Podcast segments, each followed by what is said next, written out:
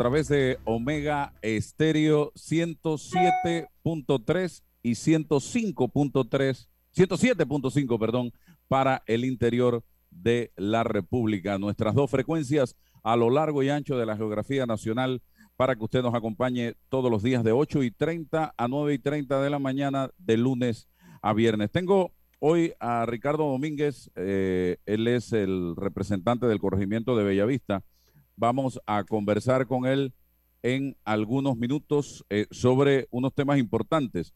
Pero antes, ayer se dieron informaciones en el transcurso del día que no podemos pasar por alto. El primero, o lo primero, eh, la renuncia de la directora de CENIAF, eh, que produjo cierto tipo de confusión. Mayra Silvera, en horas de la mañana nosotros dijimos aquí que la directora, ella personalmente no había presentado su renuncia, lo dijimos públicamente, a pesar de que en algunos medios se especulaba de la renuncia de Mayra Silvera. Y efectivamente, en horas de la tarde se conoce que se da la renuncia, pero no fue presentada por ella. Ella cuenta, y lo tengo que decir, que fue citada a la presidencia de la República. Allí se le entrega una carta donde formalmente se le hacía renunciar y se le pide que la firme. Ella aclara también que el 25 de febrero había presentado su renuncia formalmente y le dijeron que no se la aceptaban y que le iban a dar el apoyo. Esta directora de CENIAF tenía prácticamente mes y medio de estar al frente de la institución. Ella resume que presentó una denuncia, que ya habían ocho denuncias presentadas anteriormente por directores anteriores para que se investigaran estos temas. Y dice sentirse traicionada, dice sentirse defraudada, decepcionada por la manera como había sido tratada por el gobierno nacional. Yo les voy a decir una cosa. La salida de Mayra Silvera no resuelve este problema. Para los que creen que con la salida de la directora de CENIAF de esta manera resuelve el problema, eso no resuelve absolutamente nada. Y yo me sumo a lo que venía planteando nuestros colegas del programa anterior, Guillermo Milton, también estaba Camila y estaba también Rubén. El Ministerio Público tiene la batuta, tiene el sartén por el mango en este momento. Yo no entiendo por qué el silencio. Oiga, llamen a una conferencia, señor Javier Caraballo, dígale al país, yo tengo tantas investigaciones, tantos procesos, están en manos de fiscales, esto está evolucionando de esta manera, sin entrar en detalles relacionados con nombres de personas, porque yo sé que eso puede ser eh, violatorio del proceso. Y de lo que eh, llamamos eh, la ahorita eh, les menciono el término jurídico, que no lo tengo aquí conmigo en este momento, pero eh, no puede guardarse más silencio en torno a un tema como este. Pueden poner 20 directores de CENIA, pueden traerla de donde usted quiera, porque ya hasta de UNICEF han puesto directores de CENIA que si no hay certeza del castigo, si no se dice esto es lo que está pasando, estos son los procesos, aquí hay tantos posibles investigados o imputados, no se va a calmar esta situación. Aquí estamos hablando de niños, aquí estamos hablando de adolescentes, aquí estamos hablando de jóvenes que han sido abusados, aquí estamos hablando, y lo decía Mayra Silvera en la entrevista ayer, de malos manejos de recursos del Estado que han sido donados a algunas de estos albergues. Ella también aclaró que no todos se han comportado de la misma manera y que hay albergues que son modelos a seguir, que han hecho bien el trabajo y no podemos catalogarlos a todos por igual. Pero tiene que hablarse claro, señoras y señores. La junta directiva tiene que hacer una investigación administrativa de lo que ha pasado en CENIAF y los responsables de todo esto ya de una vez y por todos tienen que salir a la palestra. Evidentemente, el término que se me había pasado, presunción de inocencia, porque tampoco puedes tú venir a culpar a todos o decir que X, Y o Z persona es culpable cuando ni siquiera se le ha eh, iniciado un proceso. Así que eh, ese es el llamado que yo hago a Javier Caraballo. Yo creo que hoy cierra la semana.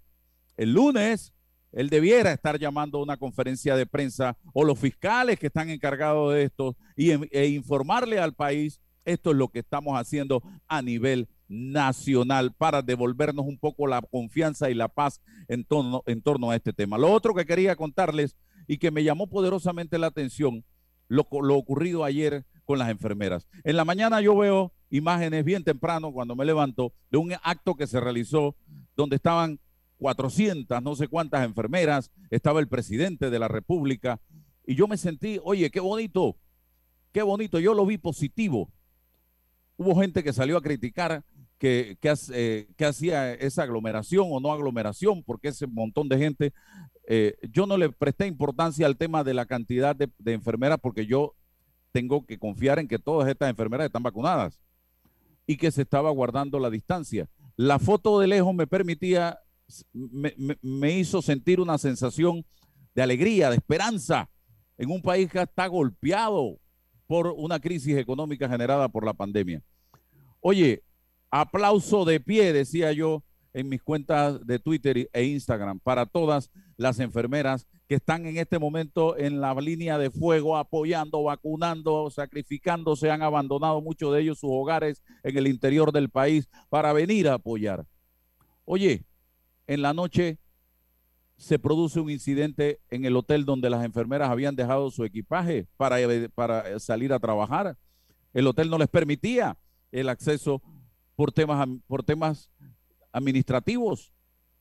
Entonces, aquí hay dos cosas. Una, la irresponsabilidad del funcionario o de los funcionarios que permitieron esto, que hicieron pasar este pésimo momento a estas enfermeras que estaban hospedadas en este hotel y que tenían el derecho de descansar luego de un arduo día de trabajo de casi 16 horas. Y la otra, es para los directivos o dueños del hotel. Ambos. Porque, oye, esto se pudo haber evitado. Hey, caja de seguro social, te hablamos del hotel tal. Ustedes, si no me pagan mañana viernes, o no hay una carta de compromiso, o no hay lo que sea, porque no sé en el fondo cuál es el deal, no puedo permitir que las enfermeras sigan durmiendo aquí. Pero no hacerle pasar el mal rato a las enfermeras, porque el director del seguro tiene donde dormir, el subdirector tiene donde dormir, los funcionarios del seguro tienen donde dormir, las que estaban pasando páramo eran las enfermeras. Entonces, eh, en ambas direcciones es mi crítica. Para los irresponsables del gobierno, a nivel de la caja que no hicieron lo que tenían que hacer para garantizar que estas enfermeras no pasaran el mal rato en el día de ayer. Y también para la gente del hotel que, oye, aprovechándose de esta coyuntura, le hicieron pasar ese mal rato a todas estas mujeres y hombres que estaban sirviéndole a la patria en el día de ayer. Falta de humanidad, sinceramente, por un tema económico cuando se pudo haber advertido y decirle a, hey, caja de seguro social, ojo, yo estoy prestando mi hotel, pero que queden claro, estoy alquilando mi hotel, ustedes no me pagan, quede claro que les voy a dar 24 o 48 horas para que hagan el pago, si no, simplemente voy a tener que tomar medidas. Así sencillamente, porque aquí no es de un solo lado, de los dos. Todo lo que hicieron en la mañana de ayer, un acto tan hermoso, lo tiraron a la letrina en la noche con eso que sucedió. Así que para que ustedes sepan, sencilla, y quienes hicieron esto, hicieron pasar al presidente de la República el ridículo de su vida, para que ustedes sepan, con esa actuación en el día de ayer en, eh, eh, eh, en la Caja de Seguro Social. Así que yo espero, confío que ahí tiene que rodar cabeza. La gente que hizo esto tiene que pagar las consecuencias. Bien, Ricardo Domínguez con nosotros. Hemos estado, Ricardo, viendo eh, un sector de calle Uruguay, el área de Bellavista, sumamente deprimido, no durante la pandemia, desde antes de la pandemia. Y cuando muchos pensaron que esto se iba a resolver y que ya iba a cobrar vida el sector, que era el área donde había vida nocturna, pero permanente de lunes a domingo, nos cae la pandemia.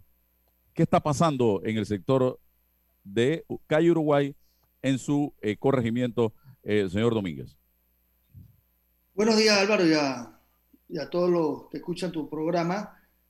Sí, bueno, eh, Calle Uruguay ya estaba, ya está en la fase final de, su construcción y ahora mismo solamente lo que está faltando es la parte del soterrado de cable, que eso ya le corresponde a las empresas, a la empresa eléctrica y a, todas las empresas de telecomunicaciones que tienen sus cables en, el lugar, para cuando ya ellos terminen de, soterrar, viene entonces donde se quitan los postes y se ponen algunos postes adicionales de luz para, el lugar.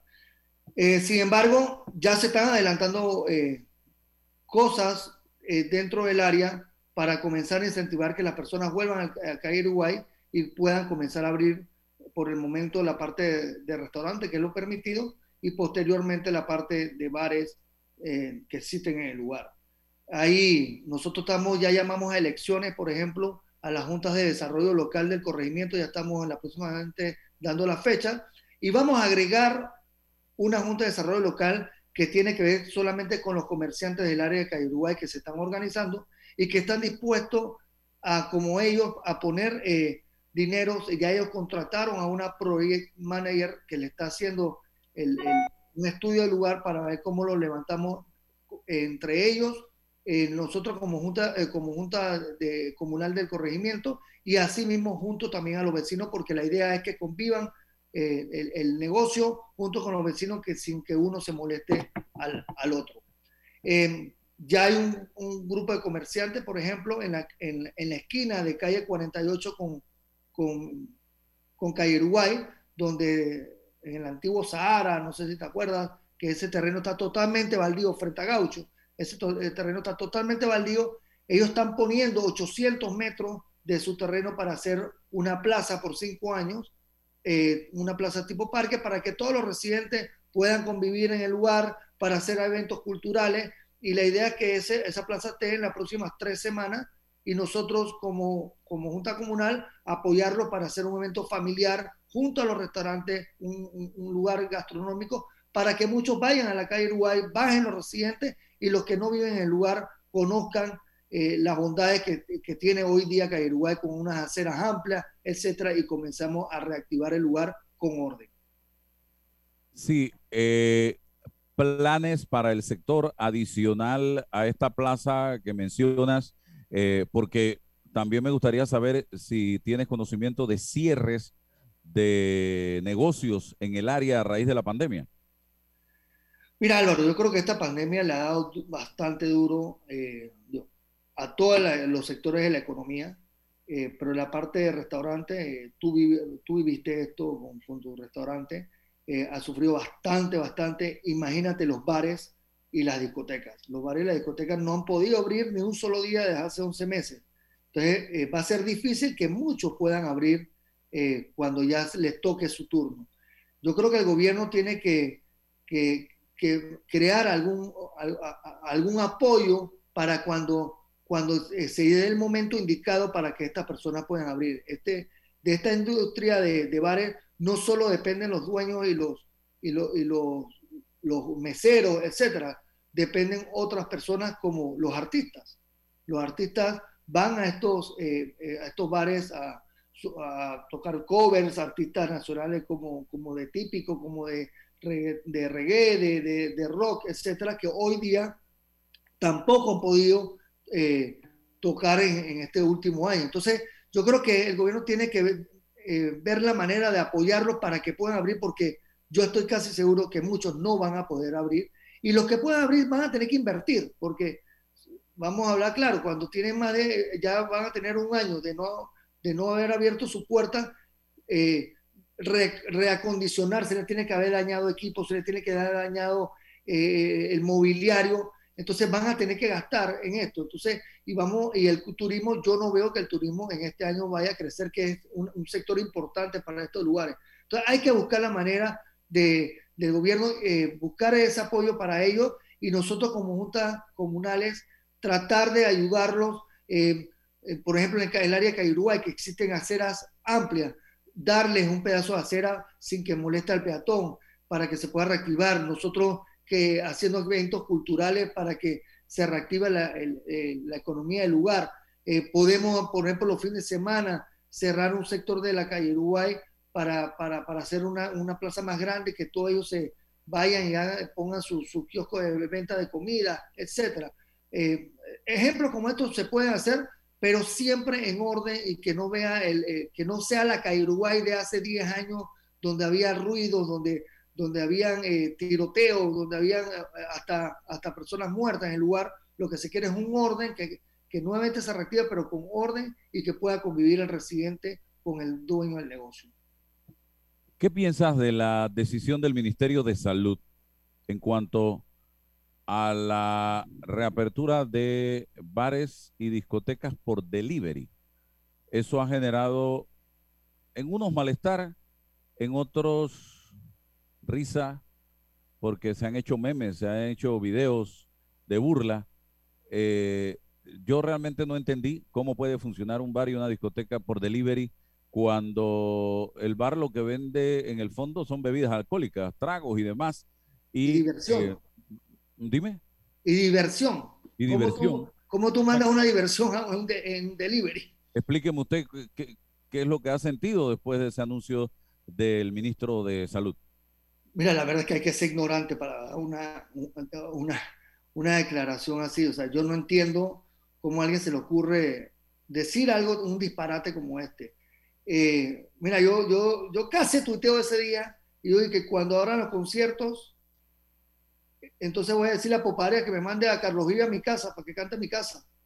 O sea, yo no, no, no entiendo eh, la lógica de, decir algo como esto. Mira, yo, yo creo que lo que hay que es reunirse con ellos, hacer planes, cómo vamos a reactivar eh, los lugares, porque, mira, discotecas ya quedan pocas en Panamá. Discotecas ya son, ya, ya el, el, ámbito de discoteca prácticamente está en el área del casco viejo y son muy pocas. Lo que el, sector más grande este es el sector de, los bares. Yo creo que los bares al final van a poder abrir primero que, una discoteca, la discoteca más eh, pista de baile, etcétera, más aglomeración, pero los bares tú puedes darle las condiciones para que comiencen a ir abriendo. Al final, los bares están sentados en una mesa igual que en un restaurante. Eh, lo que hay que exigirle a los locales que exijan la, las disposiciones que ponga el MINSA, por ejemplo, la separación de las mesas, etcétera. Pero no puedes golpear a este sector y yo creo que pueden comenzar a ir abriendo. Hay restaurantes, por ejemplo, hay restaurantes que abren y, la venta puede ser 50 y 50 entre comida y licores. Y ellos en un momento dijeron que no, que solamente pueden vender 10% de licor. Álvaro, 10% de licor significa que un restaurante, que hay muchos que venden, por ejemplo, un trago de whisky en 10 dólares, entonces yo para tomarme un trago de whisky tengo que comerme 90 dólares de comida. son cosas que yo no sé quién, la, quién se la pasa por la cabeza. Entonces, señores, ayudémoslo, ayudemos. Yo creo que sí, puede ser que, que cuando abrieron en diciembre hubo, eh, creció un poco, un poco el contagio. Sin embargo, vamos a hablar claro, el contagio fuerte de la ciudad de Panamá está en el transporte público. Porque no había, o sea, es casi imposible controlarlo. Entonces ahí es donde está el contagio y van a las diferentes empresas a trabajar, vuelven a su casa y, se contagian. Entonces ahí es que hay que eh, poner un poco más de cuidado. Pero no paremos la economía del país y sobre todo un sector que depende mucho, o sea, un turista hoy viene y ¿dónde va? ¿A dónde va a, a, a disfrutar? O sea, el turista viene a veces a trabajar, viene de compra, pero también viene en un momento a divertirse. Sabemos que no es el momento, eh, indicado para, para, para, la diversión hasta altas horas de la noche. Pero podemos poner cláusulas y sabes que vamos a abrir, dejen que los bares eh, abran hasta las 10 de la noche y comenzar a, para que comiencen a producir. Si no, este sector va a desaparecer y no van a poder abrir cuando les toque a ellos. Sí, el tema de la apertura de restaurantes hasta las 9 de la noche yo creo que ya debe extenderse. Totalmente. Un poco más, porque para ir tú a cenar a las 9 de la noche, digo, hasta las 9 de la noche tendrías que irte, salir de tu casa a 6 y media, 6 de la tarde para llegar mientras pides, eh, conversas, echas, eh, te distraes un poco, ya se te hacen las 9 de la noche. Eh, como que muy encima hay que andar corriendo. Y entonces yo creo que es el momento de ir reevaluando esto y extender un poquito más si queremos verdaderamente eh, reactivar este sector que genera tantos puestos de trabajo en este momento, eh, Ricky Domínguez. Mira, Álvaro, una gran cantidad de restaurantes no abren eh, en la mañana, no venden desayuno. Y hay otros que abren a mediodía, cierran en la tarde eh, de, 3 a 6 y abren nuevamente, pero el fuerte, la mayoría, es en la noche.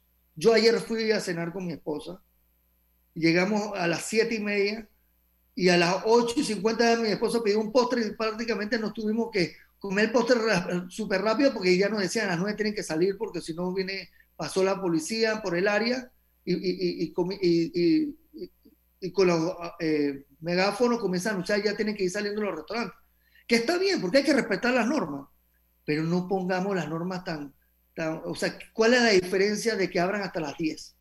Por ejemplo, ya le estás dando una... O sea, hasta esa, esa diferencia de 9 a 10 significa que tú puedas llegar a un restaurante a las 7 y media, 8 pero no en el apuro, el tranque, la cuestión de que eh, eh, ahora que están con los niños en la escuela, que la tarea, que entonces no vas a poder salir. Entonces no vas a poder que este mercado comience a subir, que es muy importante. Álvaro, tú no solamente es el dueño y, los que trabajan para ti, tú le compras legumbres al, al interior del país, las carnes, el, pescado, ese, todas esas personas, si estos restaurantes no comienzan a facturar, también esta es una cadena que también están sufriendo ellos.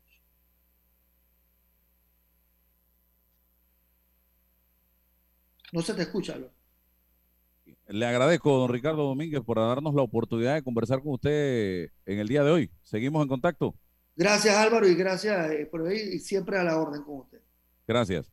Bien, eh, hablando un poco de la situación de un sector que mueve la economía a través de la diversión, de la vida nocturna, el sector de Bellavista y que hoy día está sumamente lastimado, golpeado a raíz de eh, esta pandemia y las decisiones que se han venido tomando, que no voy a juzgar, en su momento se tomaron y eran necesarias, pero ya hoy día siento que es importante ir poco a poco con los controles necesarios, ir tratando de reabrir algunas cosas en el sector para ver si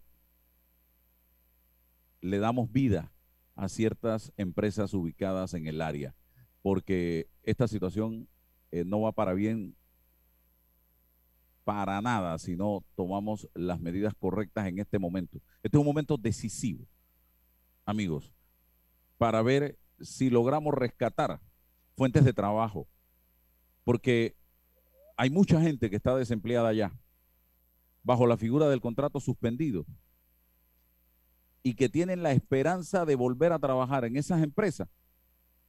Y señoras y señores, no tienen puestos de trabajo ya, pero no se los han dicho. Y hay cantidad, miles de panameños en esa condición. Empresas que ya no van a necesitar pero que, de estas personas, pero que no se han atrevido a llamarlos para decírselos porque eso significa una liquidación. Y no tienen el capital para hacer la liquidación a estas personas que le corresponde. Eso está pasando en mi Panamá, en distintas empresas a nivel nacional. Vamos al cambio y regresamos enseguida, don Roberto. Está escuchando El Temple de una voz que habla, sin rodeos, con Álvaro Alvarado. Ya regresamos. En Caja de Ahorros estamos para apoyarte educadores, policías, doctores y enfermeros del sector público, administrativos de la Caja del Seguro Social y Contraloría. Porque son tiempos difíciles, te brindamos una mano Solicita tu préstamo personal con grandes beneficios, rápida aprobación, cómodas mensualidades, facilidades de refinanciamiento y mucho más. Caja de Ahorros, el banco de la familia panameña. Déjate llevar por la frescura del pollo melo, panameño como tú. Déjate llevar por la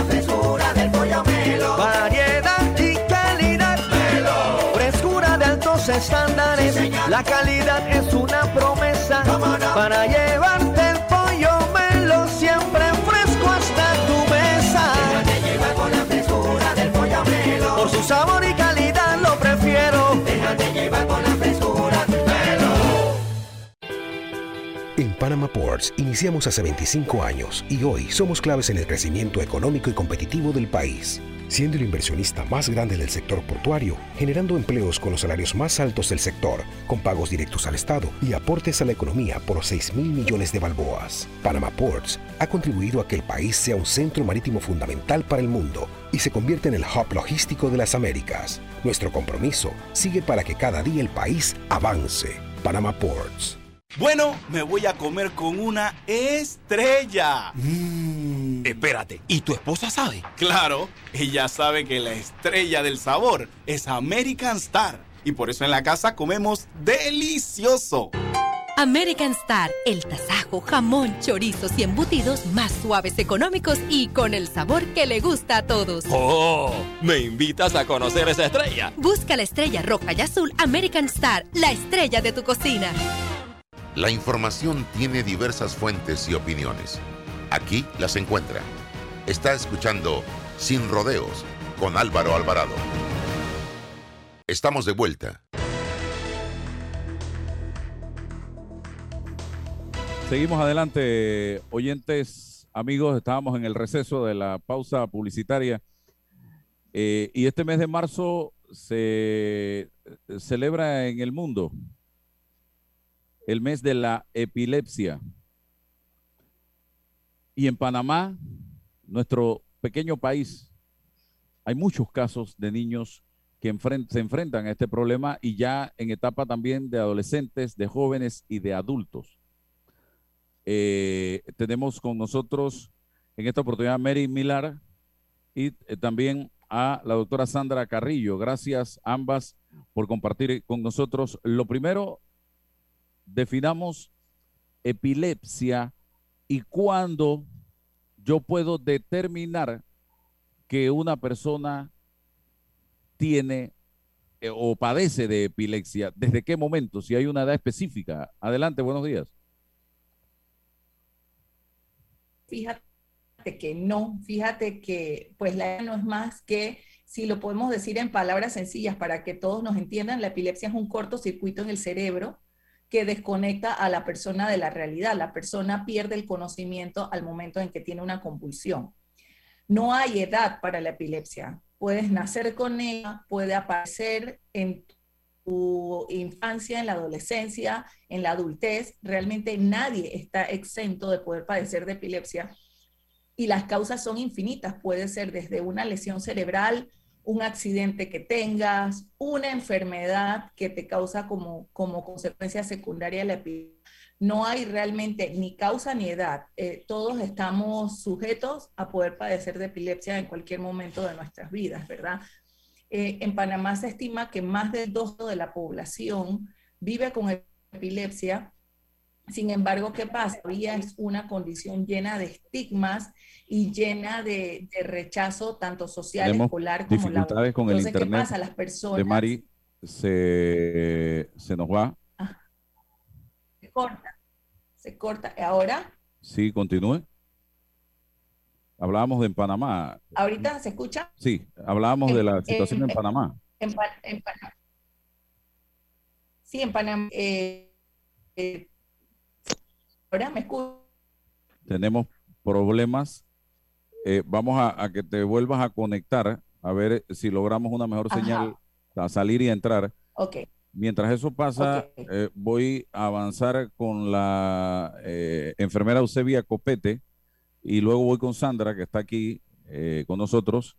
Eh, Miss, buenos días. Gracias por estar con nosotros aquí Buenos en días. Omega Estéreo. Y ayer intentamos hablar con usted, pero usted ayer yo me imagino que usted no, no transmitía ni recibía de la cantidad de temas que tenía que resolver, ya que comenzó ayer la jornada de vacunación en San Miguelito. Eh, un balance de lo que ha estado pasando desde el día de ayer, que transmite esperanza a una población que ha estado golpeada por esta pandemia, Miss. Así es, Álvaro, de verdad, buenos días y darle gracias a Dios por un nuevo día. El día de ayer fue un día muy eh, pesado, pero gratificante, gratificante porque ya estamos iniciando la fase 2, los mayores de 60 años. Eh, colocamos ayer 8.076 dosis de vacuna a mayores de 60 años. No rechazamos a nadie. Llegaron parejas de ancianos donde, por ejemplo, le tocaba a uno a las 8 de la mañana y al otro a las 2 de la tarde y se le vacunó a ambos. Algunos que les tocaba, que llegaron juntos también y a uno le tocaba en, la, en ese día y el otro hoy, se les vacunó igual. Eh, porque nosotros en, en, salud pública tenemos un principio bien importante que cumplimos, que es el principio de las oportunidades perdidas. Nosotros no podemos perder ninguna oportunidad eh, de vacunar y más a una población vulnerable. ¿Qué cantidad de personas se vacunaron ayer, eh, Miss? 8.076 personas en el día de ayer. Pensamos que hoy, Álvaro, debe ser más porque por cada cuatro salones nosotros tenemos una meta mínima de 480 dosis de vacuna. Y si son cinco salones, eh, son 600 dosis de vacuna porque estamos multiplicando el 120, que es lo, mínimo que una enfermera debe poner, ella puede poner más, pero lo mínimo son 120 dosis por día por salón. Y si tienes cuatro salones, eso lo multiplicas por 120 y te da 480 dosis como mínimo. Lo que tenemos que lograr es que eh, nos ayuden las juntas comunales que conocen a las personas que nos ayuden con los carros a sacar la gente de áreas, porque acuérdense que como son mayores de 60 años, muchas veces no tienen accesibilidad a un, a un vehículo para que los lleve a los centros de vacunación, de tal forma que lleguen, porque ayer lo que llegó se vacunó. El problema está es que necesitamos que sea, eh, que fluya un poco más, eh, que la gente salga de sus casas a vacunarse. ¿Qué cantidad de personas serían vacunadas en el circuito 8.6 en esta etapa donde estamos hablando de mayores de 60 años? Alrededor, eh, si nos vamos a la Contraloría, a los datos de la Contraloría, es alrededor de 57.360 personas. Si nos vamos a los datos del Tribunal Electoral, es alrededor de 55.000 personas. Esta fase, ¿cuándo concluiría? Trabajando en este horario que ustedes están trabajando de 7 de la mañana a 5 de la tarde. Mire Álvaro, que estamos, nosotros nos hemos planificado un horario de 7 de la mañana a 6 de la tarde, a 6 de la tarde, para tratar de cubrir la mayor cantidad de población. Vamos a trabajar cinco días y vamos a adicionar un día más completo para hacer el barrido, pero eso es si logramos que la gente salga, la cantidad de gente en, eh, eh, cumpliendo la meta del día, porque si no logramos esa parte nos va a costar más y vamos a tener que adicionar más días para ya no hacer barrido, sino de nuevo hacer el mismo esfuerzo para que la gente pueda salir. Los pacientes encamados que no pueden movilizarse, ¿cómo están siendo tratados? Tenemos equipos, brigadas de enfermeras a nivel nacional, a nivel de todas las regiones, con listas de trabajo durante el día, donde ellas salen en bloques a vacunar a los encamados y a aquellos, aquellas personas que tienen movilidad reducida y también a población, eh, a personas con discapacidad. ¿Algún efecto que destacar eh, negativo de las personas que se han vacunado? que han visto? Bueno, con la experiencia que hemos visto solamente es lo que, lo que se espera de cualquier vacuna, malestar general, dolor en el área de la inyección, fatiga, debilidad, mareo, dolor de cabeza. Es lo que hemos visto, gracias a Dios. Eh, no, no hemos visto una cosa. Es más, en el día de ayer yo estuve monitoreando todas las escuelas, compartí con las personas en posvacunas, habían señores que estaban contentos, chistosos. La verdad es que no vimos nada fuera de lo normal. Es más, decían, llegaron los ángeles blancos a ayudarnos. Yo contaba hace un rato que nosotros estamos pidiendo a la población que vaya con ropa holgada eh, y esto para que sea más fácil la vacunación y que va, nos encontramos con muchos señores muy formales, con manga larga, hasta con corbatines. Eh, eh, la verdad que ellos iban felices a, vacunarse y encontramos muchas personas también con, aparte de que eran mayores de 60 años, con muchos, muchas comorbilidades y también personas discapacitadas mayores de 60 años que llegaban con sus estos cuidadores. Última pregunta, eh, mis eh, Copete. Eh, la, próxima etapa, la próxima fase luego del martes, ¿hacia dónde va esta operación o este operativo de vacunación? Vamos encaminadas hacia el otro circuito que ha mostrado, según el perfil epidemiológico, efectos negativos eh, del COVID, que es el 88. Igual toda la, estrategia, como se ha hecho en el 86.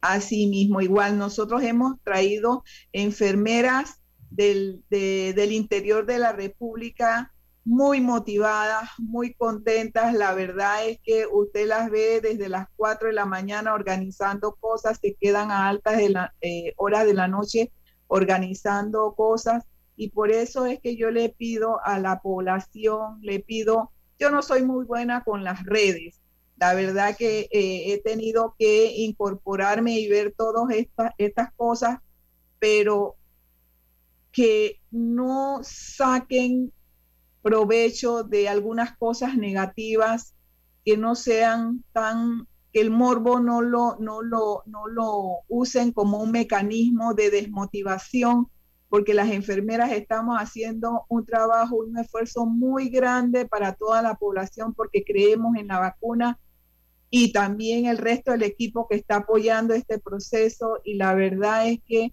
ayer tuvimos algunas dificultades de organización propias del primer día.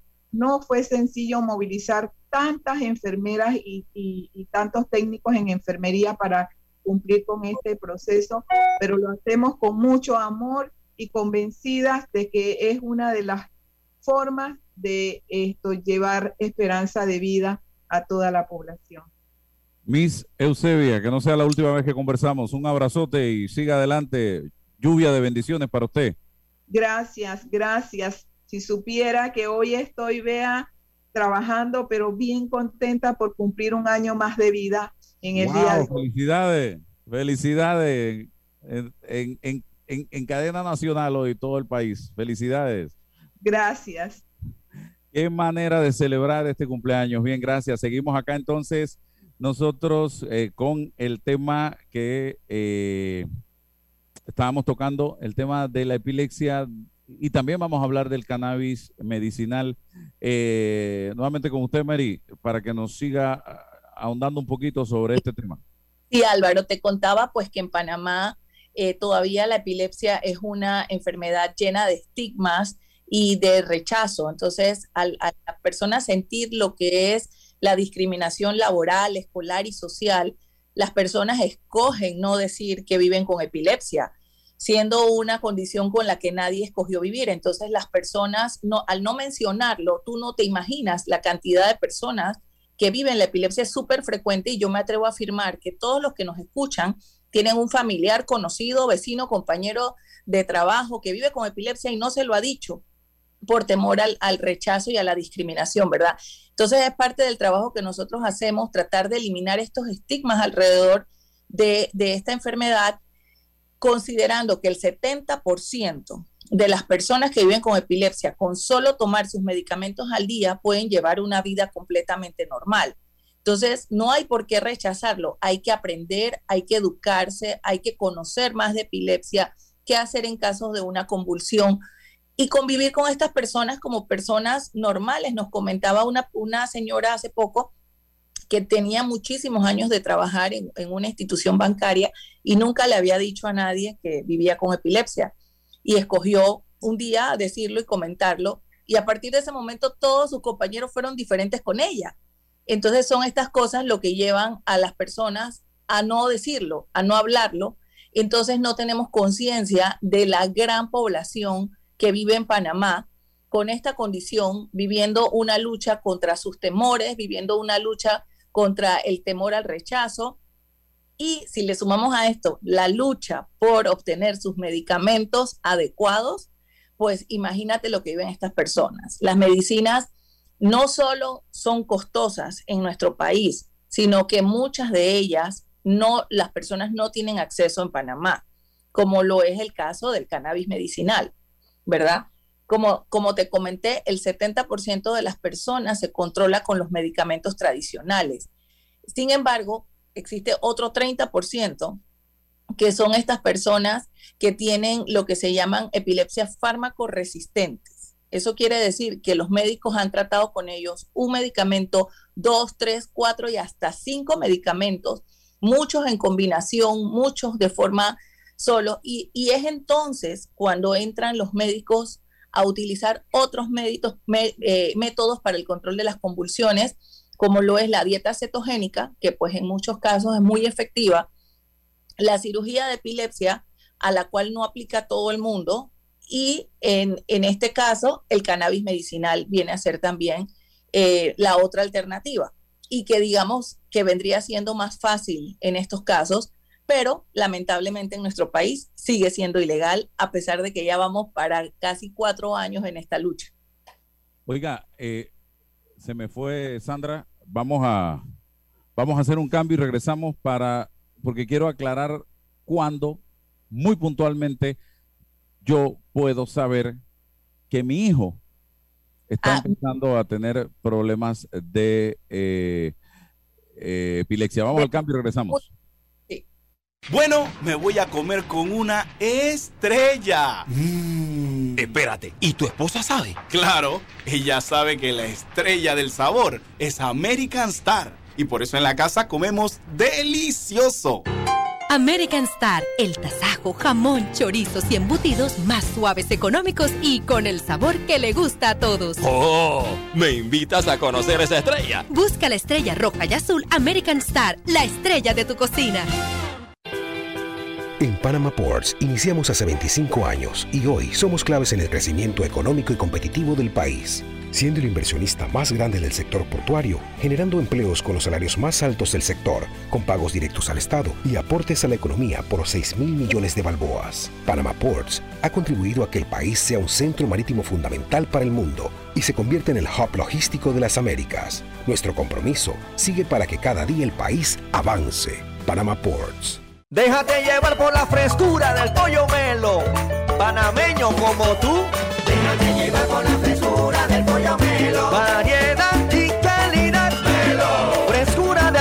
Estándares.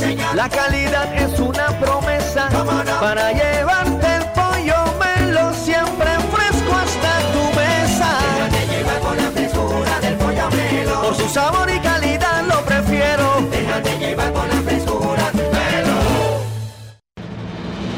En Caja de Ahorros estamos para apoyarte. Educadores, policías, doctores y enfermeros del sector público, administrativos de la Caja del Seguro Social y Contraloría. Porque son tiempos difíciles, te brindamos una mano.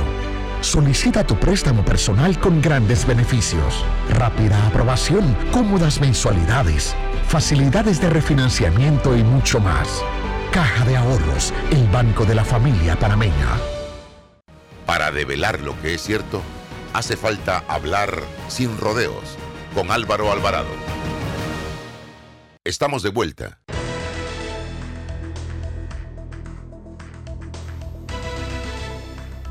Y seguimos adelante, seguimos adelante. Eh, bien, eh, háblame un poco del momento preciso en que me percato que algo raro hay y que puede eh, tratarse de epilepsia.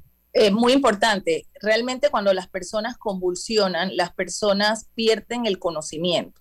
Entonces, cuando tú tienes un niño o un adulto que se van dando desconexiones de la realidad, y es muy importante lo que, lo que preguntas, Álvaro, porque estamos acostumbrados a que convulsión es la persona que cae al piso haciendo movimientos involuntarios, que se voltean los ojos. Es lo único que la mayoría de las personas reconoce como una convulsión. Sin embargo, está lo que se llaman las crisis de ausencia, en donde la persona puede estar de pie y simplemente se queda mirando un punto fijo, pero tú le hablas a la persona y te das cuenta que la persona no reacciona, no te contesta, y esto puede ser una cosa de segundos o de minutos.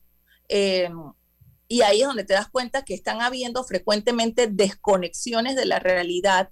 Es donde debe llamar la atención, si es de un padre, pues, pues si es de un niño, pues a sus padres, si es de un adulto, a su alrededor. Eh, nos contaba una madre, por ejemplo, que a veces su hijo, eh, cuando estaban comiendo, el niño se quedaba pausado y botaba la, boca abierta, botaba la comida de la boca. Y ella le pegaba, le decía, eres cochino, eres cochino. Día fueron a un auto rápido el niño estaba parado en el medio de los dos asientos y ella le da una papita y el niño se queda con la boca abierta y la papita se le empieza a caer y ella le empieza a pegar al niño porque pensaba que estaba haciendo algo pues por botar la comida. Pues ella se da cuenta que al pegarle el niño no reaccionaba, empieza a prestarle atención a que estos episodios se van dando cada vez más frecuentemente y es donde va el médico y en efecto el niño estaba convulsionando. Entonces, es importante tomar nota de que si una persona, niño, adulto, adolescente, eh, frecuentemente tiene desconexiones, tú ves que tú le hablas y no te responde, es importante acudir a un neurólogo, porque como te digo, esto puede aparecer en cualquier momento de la vida de una persona y por consecuencias infinitas. Tengo el caso de una madre de familia que tiene una niña y se dio cuenta de que su hija tenía epilepsia eh, es una mujer de escasos recursos y la lleva al hospital del niño en medio de la pandemia. Y todo era complicado, incluso los exámenes, dicen, no, hay que hacerle exámenes, pero no te recomiendo que lo traigas aquí porque puede enfrentarse entonces a problemas de COVID y mejora en la, en, la privada.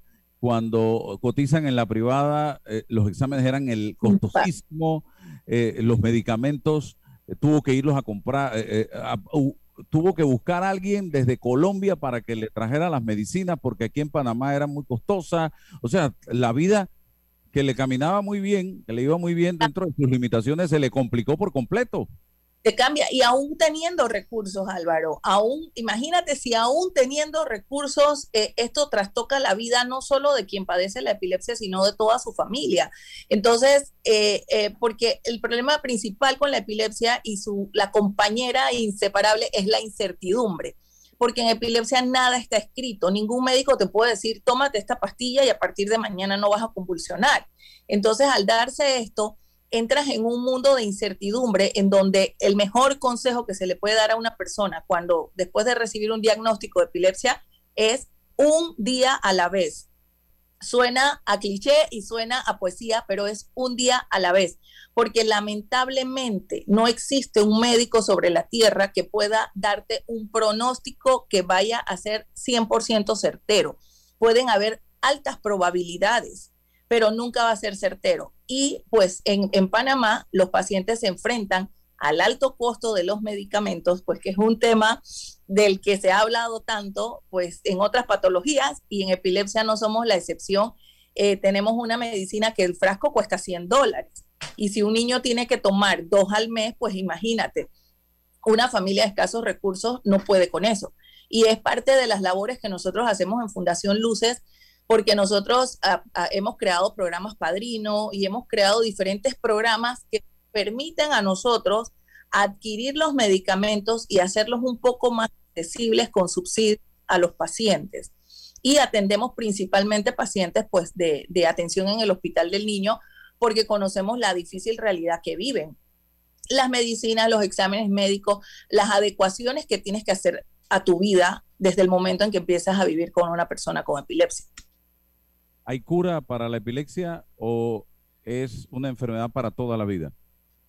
Técnicamente es una enfermedad para toda la vida. Se controla y hay personas a quienes la epilepsia les desaparece. Tú puedes tenerla eh, de niño y en la adolescencia dejas de convulsionar. Tanto puede ser que más nunca convulsiones, como puede ser que a los 50, 60, 70 años vuelve a aparecer. Y es por eso que te digo que desde el momento en que tú recibes un diagnóstico de epilepsia, la palabra incertidumbre pasa a ser la número uno de tu vida porque más nunca sabes el camino que esto va a llevar y pues la, epilepsia tiene tantas aristas y tantas manifestaciones que viene a ser un camino incierto, ¿verdad? Entonces, como te comentaba, el 30% de las personas que viven con, con, esta condición no logran el control de sus convulsiones con los medicamentos tradicionales que existen en el mercado.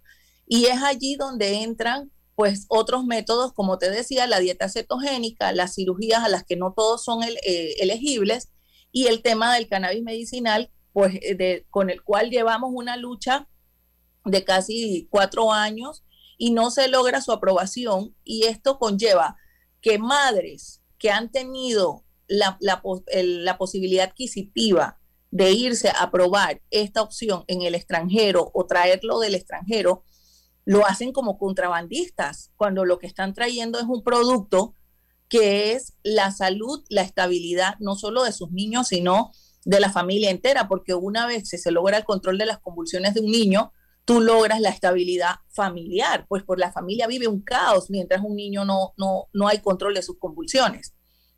Entonces, ajá.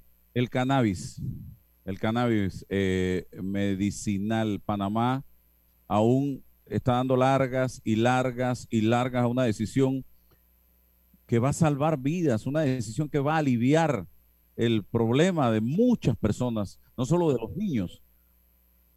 ¿Cuál es o qué es lo que dice este proyecto de ley que está allí y que con el que no avanzamos? ¿Qué es lo que busca este proyecto ya en los minutos finales? Sí, fíjate, una cosa importante es que las personas sepan que en ningún lado se está hablando de, de, marihuana ni de cannabis recreacional. Eso no está, pero ni, ni cerca de la palestra. Aquí en todo, en todo momento se ha hablado de cannabis medicinal y es importante que quienes nos escuchan sepan que no estamos hablando de poner a fumar a los niños ni a una persona que lo va a usar. El cannabis medicinal es un producto hecho de extractos de la planta, ¿verdad? Pero eh, en aceites, en ungüentos, en diferentes presentaciones. Eh, que han sido procesadas en laboratorios con buenas prácticas de manufactura y buenas prácticas eh, y sumándose a los estándares, altos estándares internacionales. Entonces, este producto es el que nosotros estamos luchando por traer y es lo que se discute en esta ley. Esta ley viene desde el gobierno pasado y se ha consultado a todos lados donde se puede, pacientes, médicos, Ministerio de Comercio, Ministerio de Salud, eh, autoridades, realmente se ha hecho una amplia consulta. Imagínate, casi cuatro años en consultas, lo que ha llevado a, que lo que tenemos hoy en día es una ley robusta que ya fue aprobada en primer debate. Y esta ley pues no lleva más nada que las regulaciones para que se pueda dar la importación y las regulaciones para que se pueda producir en nuestro país, que sería pues la mejor opción porque técnicamente al producirse en nuestro país debemos abaratar costos y que se convierta en un medicamento mucho más accesible para todas las personas que lo pueden necesitar. ¿Se puede producir en Panamá?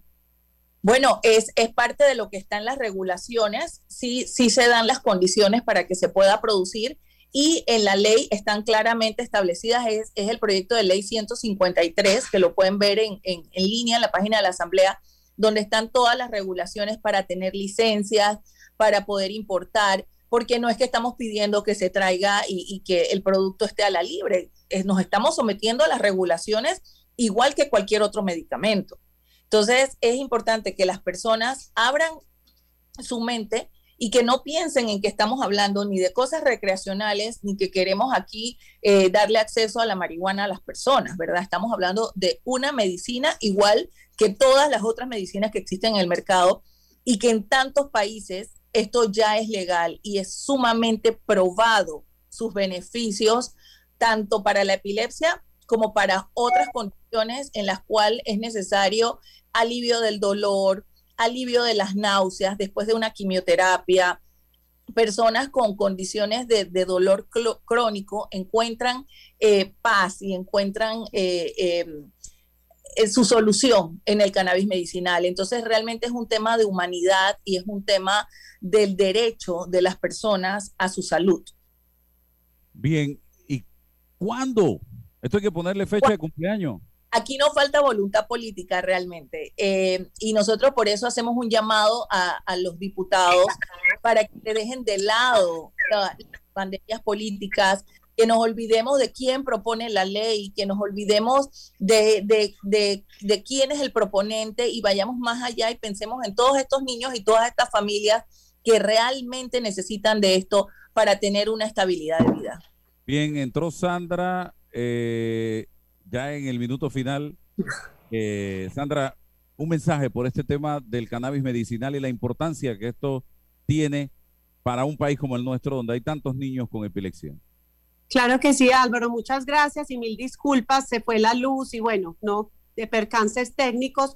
Definitivamente este proyecto de ley 153 es un proyecto de ley que busca darle calidad de vida a los pacientes, no solo a los pacientes, sino a las familias. Es muy importante eh, que pase al segundo debate, el tercer debate y que se apruebe el cannabis medicinal en Panamá. Tenemos evidencia científica que soporta el uso de las terapias cannabinoides o con cannabis medicinal para tratamiento de patologías como ya lo habló María, epilepsia refractaria. Tenemos inclusive un medicamento aprobado por la FDA, que es el Epidiolex, que es un medicamento derivado del cannabis que se utiliza para tratamiento de epilepsias refractarias. Tenemos evidencia científica para el uso de esclerosis múltiple, espasticidad, para el uso en pacientes con dolor crónico de tipo oncológico y no oncológico, para náuseas y vómito inducidos por la quimioterapia. Estas patologías tienen evidencia científica sólida, se ha legalizado en más de 50 países a nivel mundial. Tenemos pacientes en todo el mundo que se están beneficiando de estos tratamientos, mejorando su calidad de vida. Tenemos Colombia, Brasil, Perú, Ecuador, Canadá, Estados Unidos, Alemania, Australia, tantos países donde todos estos pacientes se benefician y Panamá no puede quedarse atrás en políticas de salud ni en materias de salud porque el dolor no puede esperar. Yo soy profesora de la Facultad de Medicina de la Universidad de Panamá y con la Facultad de Medicina hemos estado haciendo educación para médicos y personal del área de la salud acerca de las aplicaciones y la evidencia científica que hay en torno al cannabis medicinal. Este proyecto de ley 153 busca legalizar el cannabis como medicina, solo medicina no es que van a legalizar fumadera de marihuana en la calle, es una medicina que es para los pacientes. Entonces, mi mensaje es, por favor, que la Asamblea Legislativa pase este proyecto de ley rápido. Ya van muchos años, los pacientes no pueden seguir esperando, el dolor y el sufrimiento de esos pacientes y de esas familias no puede seguir esperando. Muchísimas gracias ambas. Espero tenerlas nuevamente con nosotros compartiendo en este espacio a través de un megasterio para seguir haciendo docencia sobre un tema tan importante y tan necesario para este país. Gracias. Álvaro. Muchas gracias, Álvaro. Bien, se acabó el tiempo, estimados amigos, de este su programa eh, Sin Rodeos, sopa de costilla con frijoles, es eh, parte del menú hoy en el restaurante allá donde uno, guacho de mariscos, pollito asado, puerco con vegetales, bacalao, filete de corvina panado, tendremos porotos, arroz blanco, arroz con guandú y coco, tamal de pollo, ensalada verde, plátano y hoy tenemos saos para el deleite de todos los que les encanta este menú. Así que 61440512 es nuestro teléfono para pedidos a domicilio o la plataforma de pedidos ya o también puede venir al restaurante a disfrutar de su delicioso almuerzo o desayuno. De 7 de la mañana a 2 y 30 de la tarde, de lunes a domingo. Restaurante allá donde uno. Hasta mañana, hasta el lunes, amigos, cuando estaremos nuevamente sin rodeos. La información de un hecho se confirma con fuentes confiables y se contrasta con opiniones expertas. Investigar la verdad objetiva de un hecho necesita credibilidad y total libertad con entrevistas que impacten, un análisis que profundice y en medio de noticias, rumores y glosas, encontraremos la verdad. Presentamos a una voz contemple y un hombre que habla sin rodeos con Álvaro Alvarado por Omega Estéreo. Gracias por su sintonía.